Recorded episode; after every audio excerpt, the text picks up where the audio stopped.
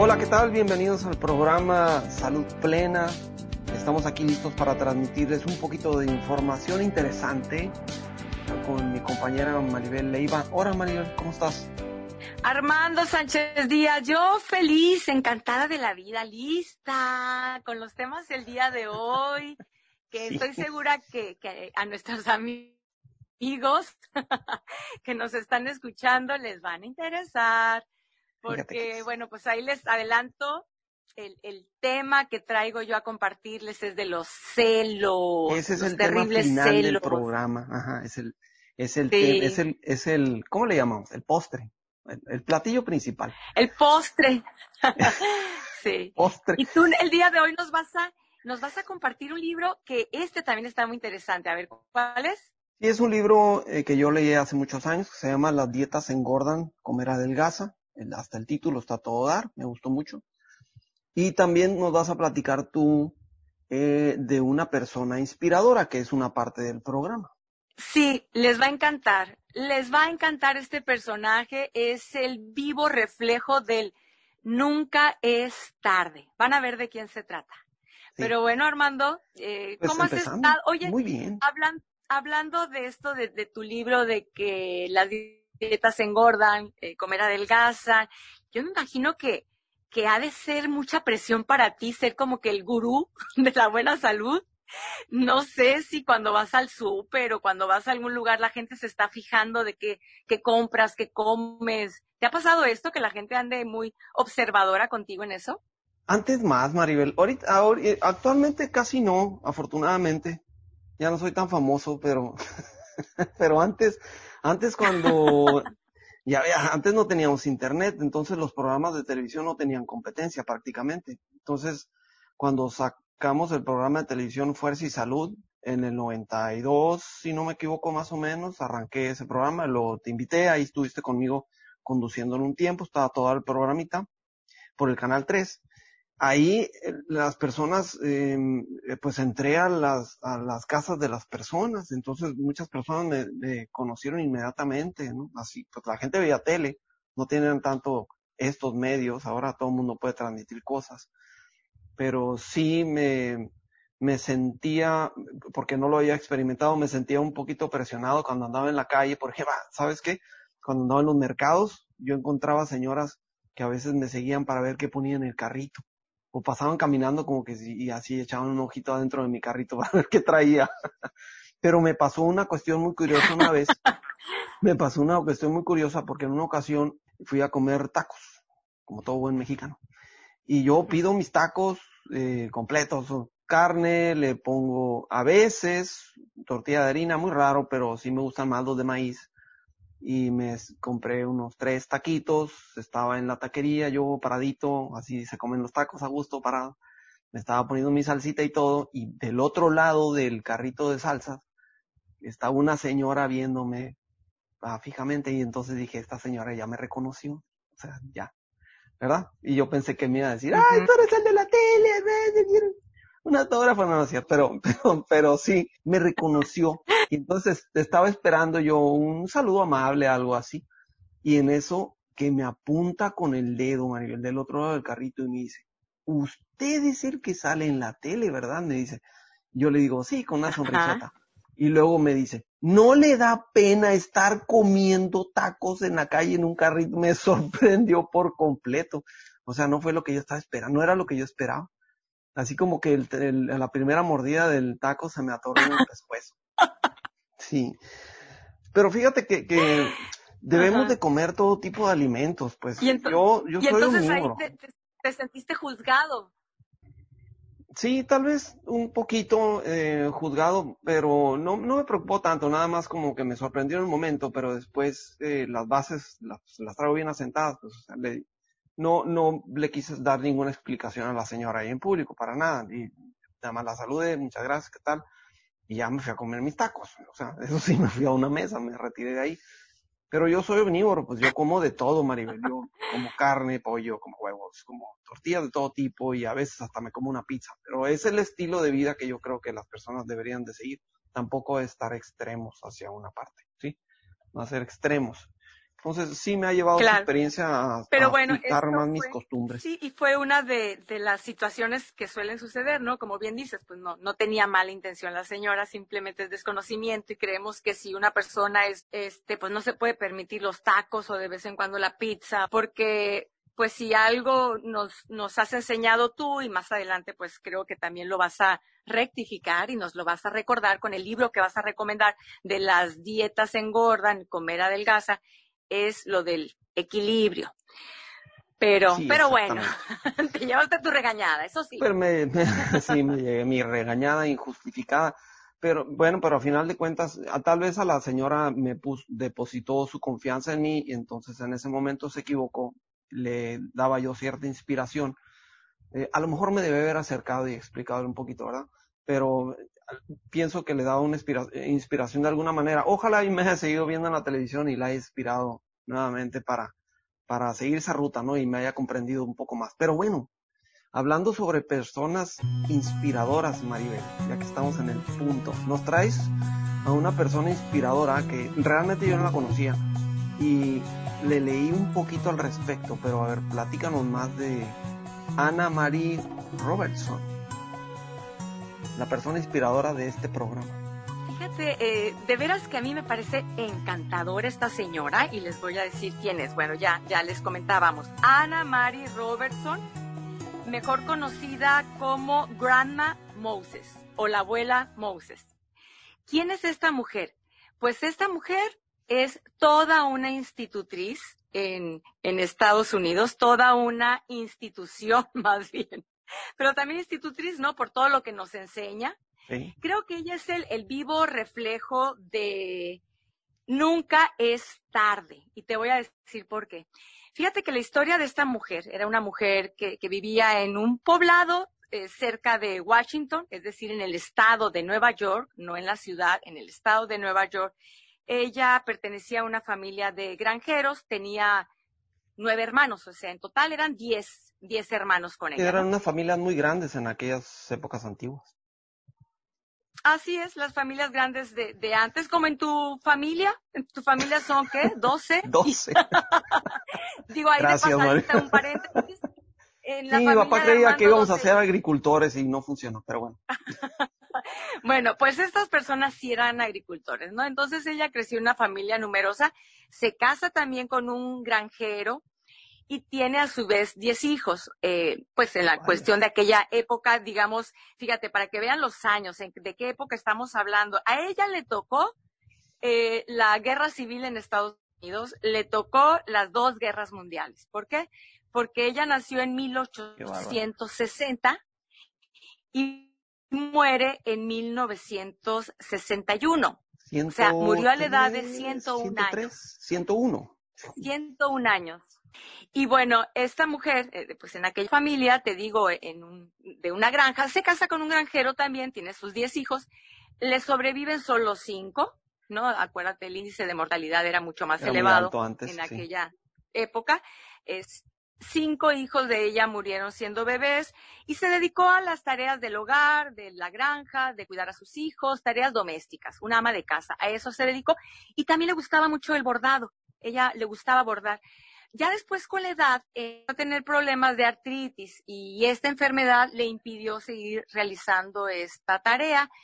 bueno, pues voy a pintar y eso sí podía hacerlo, aún con sus, sus, manos con artritis, sí podía coger el pincel pues empezó a pintar Armando a la edad de 70 años. Por eso digo que es el, vivo ejemplo de que nunca es tarde. Y no solo eso, sino que resulta que ella empezó a, a vender sus cuadritos, sus pinturas en el supermercado. Pues en una de esas llega un coleccionista entonces, era un coleccionista de arte y gracias a esto él la invita a participar en exposiciones y es así como eh, al año de que esto sucedió, ella ya estaba exhibiendo sus obras, esta señora de setenta y tantos, eh, exhibiendo sus obras en Nueva York. En, en, Nueva York y esto le abrió las puertas a que la conocieran otros coleccionistas de arte y entonces ella a esa edad era una mujer que estaba siendo buscada, asediada, y que empezó a tener exposiciones también de sus obras en Europa, en Japón, y bueno, se convirtió en algo maravilloso, internacionalmente famosa.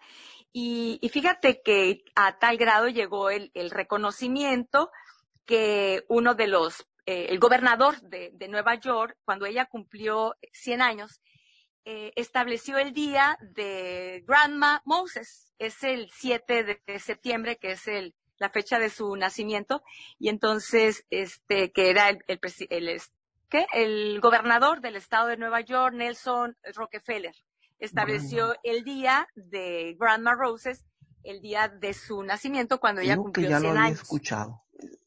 Ah, no, no, no había leído sobre ella hasta que me dijiste que le ibas a presentar en el programa, pero, y, y luego me metí a ver algunos cuadros, luego te platico de lo que vi en los cuadros.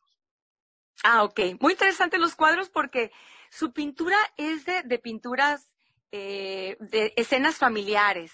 No se le conoce a su estilo como folclórico norteamericano, es decir, pues obviamente ella vivía en una granja y pintaba lo que veía. Granja, pinta el campo. Entonces, claro, imágenes de la vida del campo, de las costumbres rurales, el folclor de, de, su país, una técnica muy sencilla, casi infantil, ¿no? Sí, Su técnica casi infantil. Y esto fue lo que, lo que fascinó también a los coleccionistas. De hecho, una de sus obras, que se titula El 4 de julio, está actualmente todavía en, en la Casa Blanca. No. Está en la Casa Blanca. Y luego tiene una estampilla, ¿no? También. No, muchas. Se hizo tan famosa esta abuelita que después sus pinturas las, las veían en las postales, en las estampillas también de la postales época. de Hallmark, sí. En las postales, en las tarjetas de Hallmark. No, se hizo muy, muy famosa una campaña de una tienda de, de cosméticos, una empresa de cosméticos, también lanzó la campaña con una de, de sus pinturas. Es decir, esta abuelita, imagínate, a partir de los 70 años, y que ella dejó de pintar hasta su último, al último día de su muerte, hasta los 100 años, ella siguió pintando, pues tuvo una colección prolífica, o sea, tuvo una producción importante y es por esto que, que, a muchas personas y sobre todo quienes han vivido en Estados Unidos, pues les suena su nombre. Te digo, una institución en Estados Unidos, Grandma Moses. Grandma Moses, sí el ejemplo para muchas personas. ¿Cuántas personas decimos, no, yo quería hacer tal cosa, pero ya se me pasó la edad? Pues no hay edad, Armando. No, hay edad. Y fíjate que ella escribió su biografía, eh, como a los 90 años. Todavía. Ella lanza todavía, a los 90 años lanza un libro. Así que pues ahí está, para todas las personas que tienen el sueño de, de cumplir con ese, ese deberías, ¿no? Que decían. Nunca es demasiado tarde, ¿no? Claro, pero también dicen, eh, todos debemos de plantar un árbol, tener un hijo, escribir un libro. Bueno, pues ella lo hizo. A los 90 años publicó su autobiografía que se llamaba eh, precisamente así, eh, Grandma Moses, la historia de mi vida. Dime si no es fascinante. Fascinante, y fíjate que no, había escuchado de ella, pero no me había metido en el caso. Hasta que hablaste que le ibas a comentar, me metí a ver sus pinturas y mi lado mi profesión de arquitecto me ayudó un poquito a, a verlo. Vi las pinturas con imágenes muy coloridas, sí, muy planas, porque no conocía obviamente de profundidad, pero eso es lo que hace las pinturas muy interesantes, de muchos colores, muy planas. Y curioso, las personas, las figuras humanas, como que cobran importancia en los cuadros, porque son ligeramente más grandes que los edificios. Los edificios son más chicos y las pinturas humanas son, las son más grandes. Me fijé en ese detalle. Pero muy bonitos cuadros, muy pintorescos, definitivamente. Y, claro, pues nunca es tarde para iniciar algo y nosotros somos unos niños y estamos pensando que no tenemos. Armando, otro dato interesante, ¿te tocó ver de niño esta serie? A ver, los que son contemporáneos, ¿te acuerdas de esta serie de The Beverly Hills Billies? Sí. De una familia de granjeros que en sus terrenos este, encontraron petróleo. que había petróleo y se hicieron millonarios. Te encontraron petróleo y se hicieron millonarios. Ahí había un personaje de la abuelita, pues ese personaje de la abuelita estaba inspirado en, Grandma Moses. ah, fíjate nada más. No me acuerdo cómo se llamaba la abuelita de los Beverly, pero sí. No, yo tampoco, pero fue de los datos curiosos que, encontré de, esa serie. Bueno, es el personaje inspirador del día de hoy, definitivamente encantadora y un gran ejemplo para todos. Pero bien, cuéntanos, Armando, el libro que nos tienes para recomendarnos el día de hoy suena fascinante. A ver, ¿de qué se trata? Fíjate que este es un libro eh, y en los programas que, escuchen de nosotros siempre vamos a tener algún libro que les vamos a recomendar y escogemos, Maribel, algunos libros que son breves. A mí en lo particular me gustan los libros breves que te dejan un mensaje rápido. Sí he leído libros gruesos, claro, pero los breves así como que traen mucha información bien compactadita. Y este es uno de esos libros para que lo lean y lo adquieran. Si, no han, si han escuchado de él, pero no se han dado el tiempo de leerlo, léanlo. Se llama Las dietas engordan, comer adelgaza, del doctor Rafael Bolio. Es un libro de bolsillo, como le dicen en Estados Unidos, el Packet Book. Es una lectura rápida, trae información aplicable en las primeras hojas que empieces a leer, sin mucho rollo, y está dividido en tres partes el libro. La primera parte es por qué las, te explica claramente, con pocas palabras, por qué las dietas restrictivas pueden hacer que engordes y no funcionan. ¿Por qué pierdes el peso y luego lo recuperas? Luego en la segunda parte vienen los, los lineamientos de la alimentación para perder peso en grasa. Esa parte está muy interesante porque nos explica cómo funciona el cuerpo, también de manera muy sencilla con peras y manzanas. Y luego al final viene lo que le llama él el sistema bolio, que es, eh, sí, es dieta que te recomienda ahí mismo por pasos, pero también te recomienda ciertas costumbres que deberías de adquirir.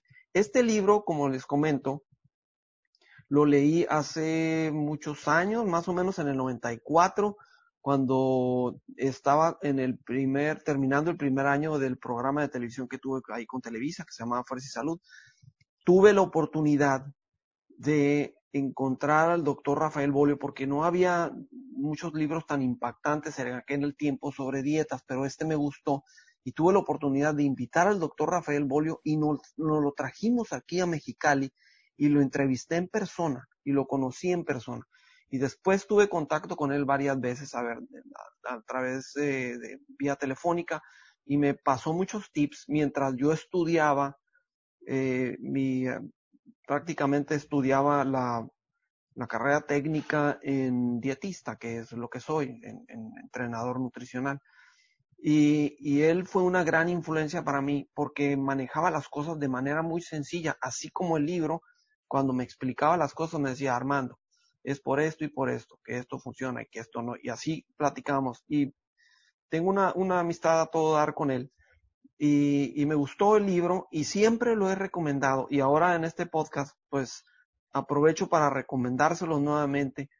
Cómprenlo como un libro base que deberían de tener para poder comprender cómo funciona tu cuerpo y por qué las dietas no funcionan cuando son restrictivas.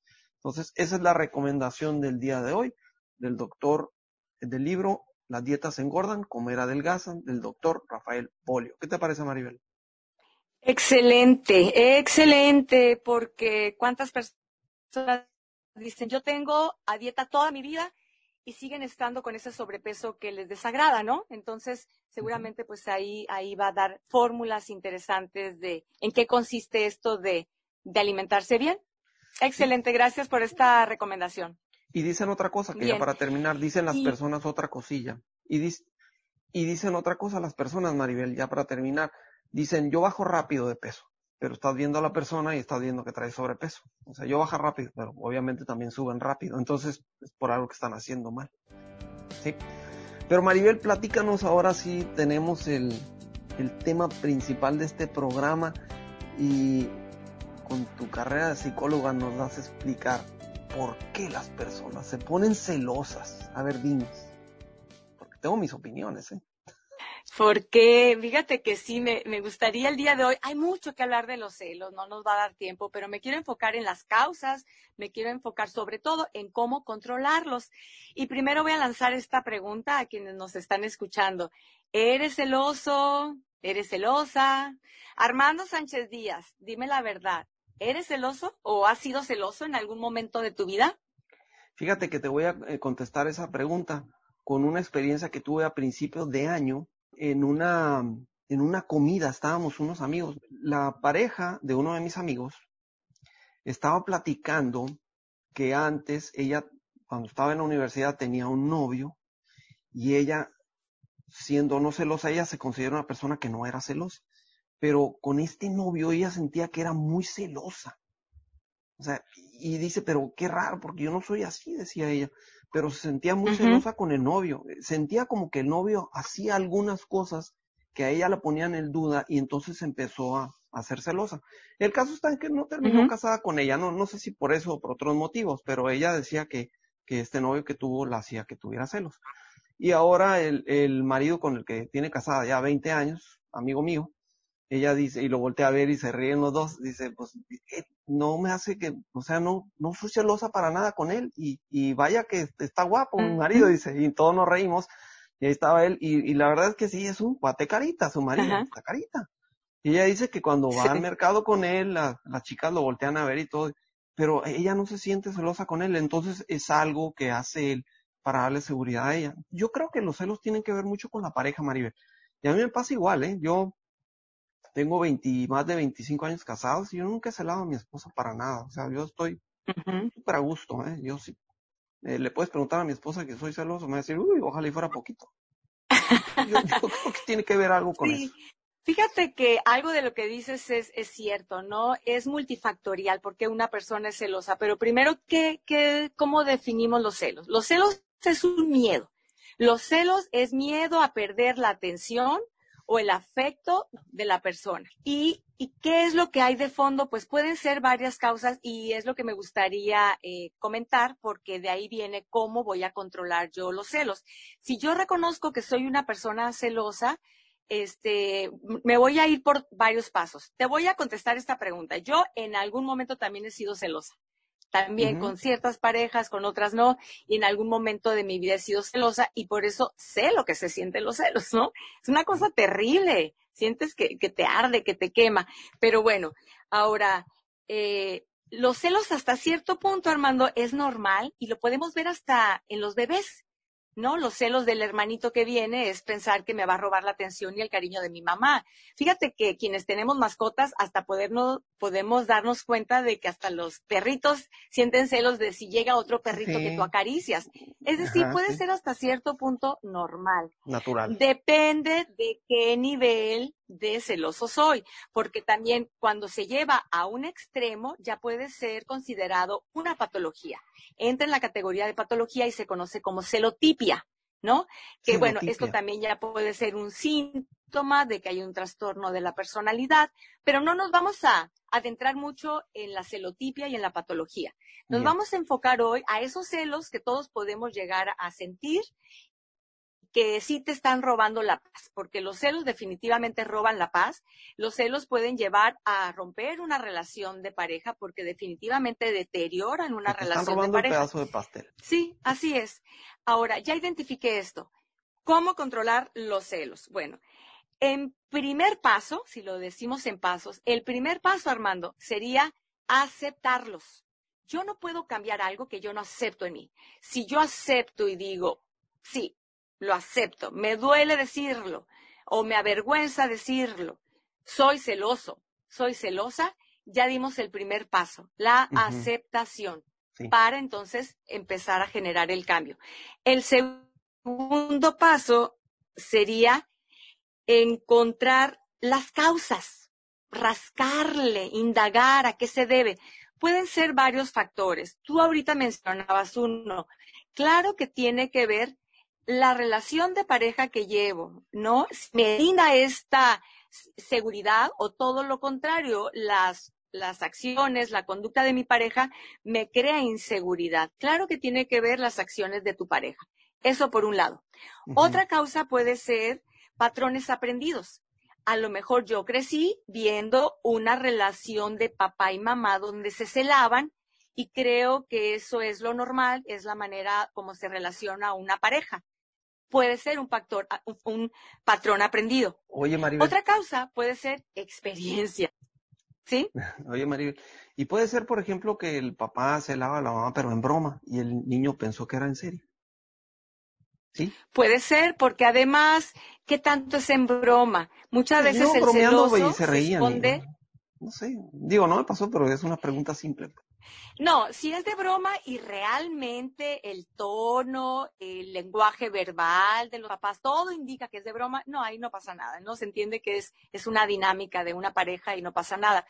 Pero, pero sí el, el hecho de que yo estuve viendo a mi mamá celando a mi papá o mi papá celando a mí, creo que es lo, lo normal. Y te digo, ahí entraría como eh, patrón aprendido. Ahora, ¿Qué otra causa puede haber? Experiencias vividas.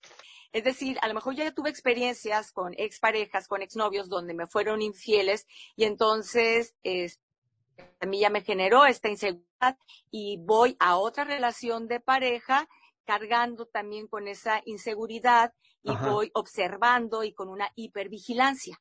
Entonces puede ser por experiencias vividas.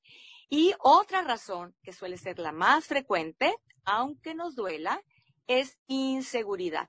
Porque en todos los casos siempre va a haber algo de inseguridad y puede haber baja autoestima.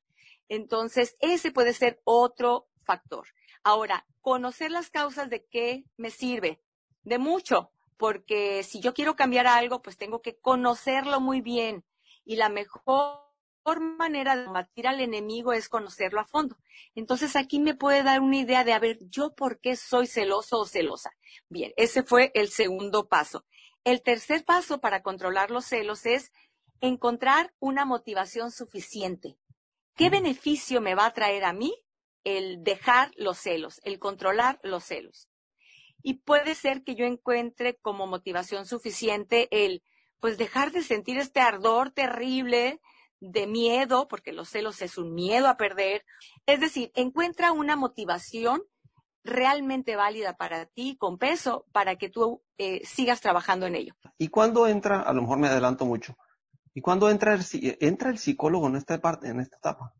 Como estamos hablando de ese tipo de celos que todos podemos llegar a sentir, las personas que van a terapia es, el motivo de consulta es los celos y llegaron como ultimátum de su pareja. Me han llegado hombres que ya los terminaron o que ya les dieron el ultimátum. Sigues así.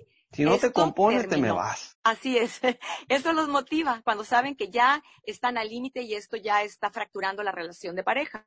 Respecto a eso de, de cortar al novio, te platico algo, Maribel, que le sucedió a una amiga hace muchos años, cuando yo estaba en la universidad. ¿Qué? Cuéntame. pues resulta que tenía un novio que era muy celoso y en una ocasión ella soñó a, su novio y a un amigo. En el sueño estaban su novio y un amigo de su novio. Y se le ocurrió platicarle a su novio, soñé, te soñé con tu amigo fulano de tal. Y el novio se puso celoso porque había soñado a su amigo. Y dijo ella, ya, basta. y eso fue lo que cortó. Ajá, fue, fue la gota que derramó el vaso. Sí, ya había muchas cosas. Bueno, yo también, uno de los motivos por los que corté a uno de los novios era porque también me asfixió. Me asfixió tanto control. tanto control y, bueno, sí, es asfixiante, ¿no? No puedes. Sientes que estás vigilado, ¿no? Que traes un policía a un lado que ya no puedes ver con tranquilidad ni saludar con tranquilidad. Fíjate que con, con ese novio yo hasta empecé a, a no saludar a los amigos de, de mis hermanas que llegaban a la casa este, me portaba hasta grosera porque yo sabía que, que mi novio ya me iba a decir, ¿y quién es ese baboso? que la casa. Entonces, hasta empecé a cambiar, cambias, no, no vives a gusto. Bueno, y te digo que, que esa es una de las, de las situaciones, ¿no? Que, que una de las motivaciones para, para el cambio es que el, el ultimátum. Pero bueno, eh, ¿qué más hacer? Ahora, vámonos con los pasos. El siguiente paso, después de encontrar la motivación al cambio, el cuarto paso sería enfoca tu atención en ti, porque los celos es tener una atención selectiva, es decir, me estoy fijando en qué está haciendo mi, pareja y lo estoy hipervigilando, inclusive hasta en sus redes sociales. ¿Dónde pone un like? ¿Dónde le ponen un like? Eh, hay quienes están revisando el, celular a ver si le encuentran algo. Va a ser terrible vivir así, ¿no? Pero en lugar de tener esa atención focalizada en mi pareja, ahora ya no voy a estar eh, poniendo, perdiendo el tiempo ahí de, policía y de, este detective privado. Y la atención va a estar en mí. ¿En qué cosas de mí? En crecer mi vida. Porque muchas veces es que no tengo una vida propia. Todo mi pastel de lo que es mi vida se lo estoy otorgando a mi pareja. Mi vida gira en torno a mi pareja. Pues no, tengo que tener una vida propia. Y entonces es ver qué me gusta hacer a mí, para qué soy bueno, para qué soy buena. Y entonces eh, dedicar tiempo también a desarrollar esas habilidades, esos hobbies, esos pasatiempos, eh, talentos, lo que sea, pero que pase tiempo conmigo y me sienta bien conmigo. Eso va a ayudar a aumentar mi autoestima, porque decíamos que un factor por ahí, en el grado que sea, dependiendo de la persona, pero que puede estar interfiriendo en la cuestión de los celos es baja autoestima. Entonces, crece tu mundo, enriquece tu vida, no estés tan focalizado en tu pareja y enfócate más en ti. Bien, eso por una parte. El siguiente paso que sería el paso número cinco, escúchenlo bien, celosos y celosas. Aplica la regla de los tres días. Porque te voy a decir cuál es la mente del celoso. La mente del celoso, vamos a poner un ejemplo, ¿no? Eh, entra a las redes sociales de, de su esposa o de la novia y ve que alguien le puso un comentario, ¿no? Guapísima. Y entonces su imaginación ya no, ya lo conoce. ¿Quién es? Eh, será alguien de su trabajo, seguramente ya le está mandando mensajes. Y su mente va a, volar en la imaginación. Recuerda que el celoso no sufre de lo que ve, sino de lo, sino de lo que se imagina. Y la mente va a empezar a, maquilar toda una serie de escenas catastróficas. una película mental, así es, ¿no? Y va a tener muchas ganas de reclamarle a la esposa y, o a la novia y preguntarle, ¿y quién es este baboso? Sí. ¿No? y, y, bueno, este, eso no está ayudando en la relación. Esos cuestionamientos, porque luego hay quienes me dicen, no, yo solo se lo pregunté de buena manera. Cuernos, se sabe cuál es la intención. Y más si eres una persona que siempre está cuestionando y preguntando, la pareja ya sabe que es porque otra vez su inseguridad y sus celos. Bien, ¿qué va a pasar cuando te atrapes eh, en esta película mental y quieras ir a reclamar? Alto, te vas a detener y no lo vas a hacer y vas a aplicar la técnica de los tres días. Vas a dejar que te vayas tranquilizando y si al tercer día tú sigues viendo lo mismo y creyendo que hay algo, pregúntalo. Pero es muy probable, Armando, que después, en el transcurso del día, tú te aguantes, no reclamas, no cuestionas, no nada, y tu pareja va a estar contigo bien, a lo mejor ya se van a reír, se van a dar un beso, y te va a dar la tranquilidad de decir, ¿qué ando yo inventando si tengo que fijarme en cómo estamos mi, pareja y yo? Si la relación está todo dar, ¿qué importa quién le comentario le ponga a otra persona? Finalmente, ¿con quién está? ¿Conmigo? Bueno, eso ya te ayuda a que tú bajes estos niveles de ansiedad, tu mente esté más clara y no estés cometiendo tonterías. Así que aplica la técnica de los tres días. Ningún reclamo. Si después de estos tres días ves que si hay algo ya, pues ok, pregunta, ¿no? Bien.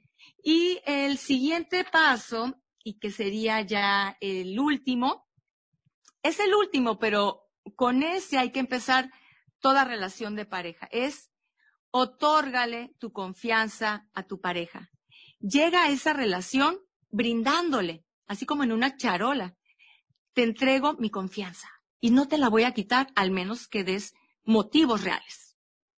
Llega a esa relación con confianza, dando lo mejor de ti, sin expectativas, dando lo mejor de ti, entendiendo que es una relación de adultos y cada quien se tiene que hacer responsable de sus actos y cada quien tiene que asumir las consecuencias de sus actos. Ahora, sí se oye muy sencillito, ¿cómo aplicaría eso? ¿Cuál sería el diálogo interno para yo creérmela? Pudiera ser algo como esto. Bien, a esta pareja yo le voy a dar mi confianza. eh, no me ha dado motivos para quitársela.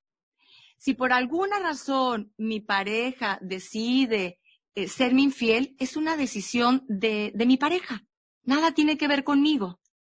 A mí ni me, ni me quita ni me pone. Es una decisión de mi pareja. Yo ya sabré cómo respondo si me entero. Pero esto de andar sufriendo de okis no tiene caso. Porque los celos es sufrir de okis. Hacemos esa película, nos hace sufrir y en la mayoría de los casos ni era realidad. Ahora alguien, alguien va a decir, no, ¿y qué tal si sí me pone el cuerno? Ah, si sí te pone el cuerno, fíjate que ya tenían 10 años de pareja y a los 10 años, fíjate que el hombre o la mujer tomó la decisión, porque a nadie lo obligan, de dar ese paso y ser infiel. ¿Ok? Ahí ya sabrás qué hacer, lloras, sufres, lo dejas o lo perdonas, lo que tú quieras. En el momento lo resuelves, pero ¿tendría algún caso que tú tuvieras 10 años de esa relación sufriendo? Qué bárbaro. Por esa situación. Sí. No, no vale la pena sufrir de okis. Por eso digo, el, otorga tu confianza y no se la retires, al menos que tengas pruebas contundentes para quitársela. Y ahí tampoco es el fin del mundo. Ya cada quien decide qué es lo que va a hacer. La vida siempre sigue. Y me gustaría finalizar con una frase que me dijo mi amiga Carla Osuna, que tú también la, conoces. Un saludo a la Carla. Ay, adorada Carlos Zuna, la chica espectacular de la televisión. Siempre le digo que ella llena la pantalla con su belleza. Bueno, una vez platicando con ella cuando las dos trabajábamos en Televisa, ahora sí que fue una plática de pasillo, estábamos en un pasillo y, y salió el tema, ¿no? De los celos y las parejas y todo eso. Y me dijo algo que se me quedó muy grabado y, de veras cuando llego a sentir como que algo me, me vuelven a picotear ahí los celos, me acuerdo de eso. Toda persona normal. Claro. Carla me dijo, Maribel me dijo, no estamos para andar cuidando vatos. y sabes qué? Se me hace tan lógico. No estamos para ser mamá de nadie, para ser policía de nadie, para ser detective privado de nadie. Estamos aquí para que cada quien se haga responsable de su vida, de ser feliz y de dar lo mejor de sí. Así que, bueno, ahí está mi sugerencia de cómo pudiéramos controlar los celos y hay que analizarlo. Yo creo que cada persona puede encontrar la manera de, de superarlo. Y si no lo puedes lograr, si te cuesta mucho trabajo, existe también la psicoterapia y ahí puedes encontrar también un recurso. ¿Qué tal? Excelente. Fíjate que sí, ojalá ya hayan eh, escuchado las personas todos tus comentarios y aparte recuerden que se pueden regresar y lo pueden volver a, repasar. Pero esta, esta serie de puntos que mencionaste son muy aplicables, como dijiste, antes de tomar un paso, por ejemplo, para llegar a un psicólogo. Y hay que comprender que los celos son normales. O sea, es parte de, está instalado en nosotros como un programa. Nada más cuestión de, de cómo manejarlos y cómo mantenerlos bajo control y trabajarlos con tu pareja. Así es. Y ocuparte. Así es, trabajarlo con tu pareja, ocuparte. Ocuparte, en, eso. cosas, no andar con la mente vacía. Pues se nos terminó el tiempo, Maribel. Y, y ya tuvimos eh, pues una exposición bastante buena de diferentes temas que, que nos gusta compartir, los escogemos con cuidado, el libro, eh, las situaciones que hemos experimentado de nuestra experiencia, esto de lo que dominamos, yo por un lado el ejercicio y la alimentación y tú el caso de la psicología y las interacciones personales. Espero que esto les sirva al público que nos está escuchando y que nos transmitan y nos repasen y nos recomienden. ¿Qué te parece? Excelente, claro. Eh, no me queda más que agradecer a la gente que el día de hoy nos haya escuchado. Se aceptan también los comentarios, propuestas de siguientes temas, que finalmente es. como, como lo que es, lo que está haciendo, ¿no? Una, una plática entre amigos de cuestiones que, que nos están sucediendo y que queremos seguir aprendiendo los unos de los otros. Así que un gusto estar contigo, Armando, que la pases bien, que comas rico el día de hoy, que no te regañen en la calle. que no me regañen en la calle, ah, bueno. Yo pensé que me decías en mi casa, no en mi casa. Ahí sí me regañan mucho. no, pero todo bien. Pues muchas gracias. Eh, un saludo a tu Carla. un saludo, amiga, Carla, sí. que me apoyen un montón de cosas, todos mis proyectos locos, este entre ellos, con mi amigo Maribel Leiva. Pues gracias por, por habernos escuchado, Maribel, gracias.